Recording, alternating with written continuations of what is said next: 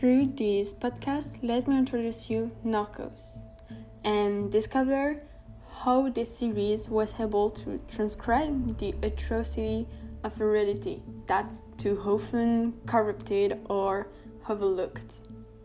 So, this is an American series created by Chris Brancato, Carlo Bernard, and Doug Miro directed by Jose Padilla and posted on August 28, 2015 on Netflix.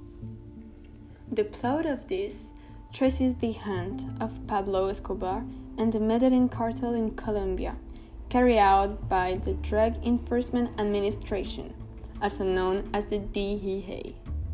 We follow this through the prism of two main agents, Javi Pena and Steve Murphy, and those for the first two seasons. Season 3 focuses on the Cali cartel and its surrender.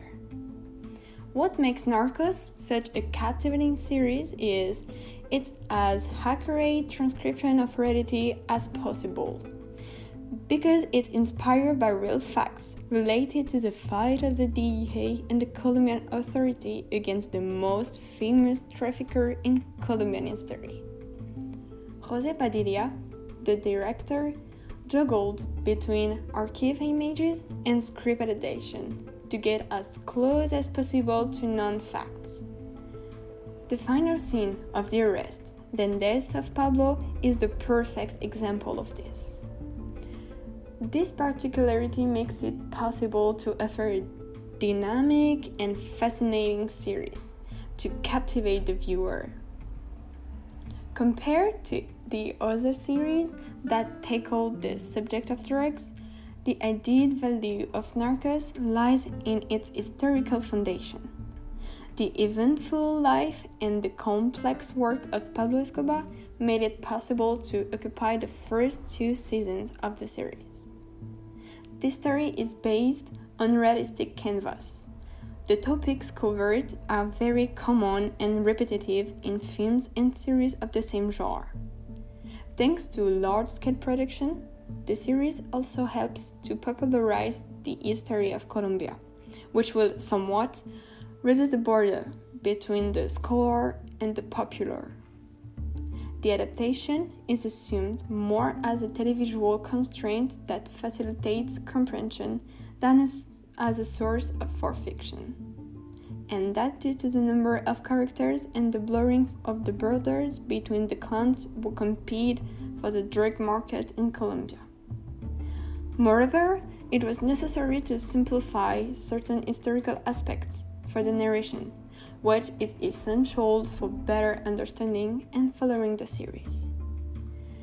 The series comes to educate and show the extent of cocaine trafficking in general.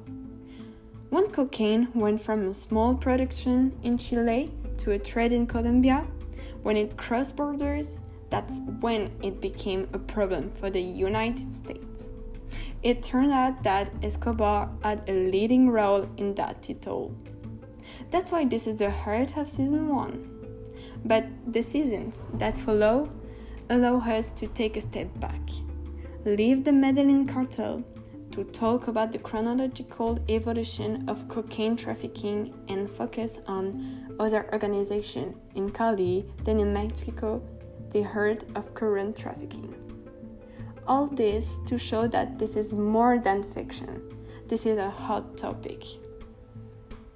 Narcos has succeeded in opening up the Spanish speaking market through the use of Colombian history so tragic that sometimes reality goes beyond fiction. However, the Colombian reception of the series is ambiguous. In fact, inside the country, the criticisms are sharp and its success is very relative. On the one hand, the government and the son of Pablo Escobar denounce the historical mistakes made in the acts of an Escobar much nicer than in real life. On the other hand, critics question the image of power that the series conveys. This offers a controversial image of drug trafficking, brightly led by this anti hero Pablo Escobar.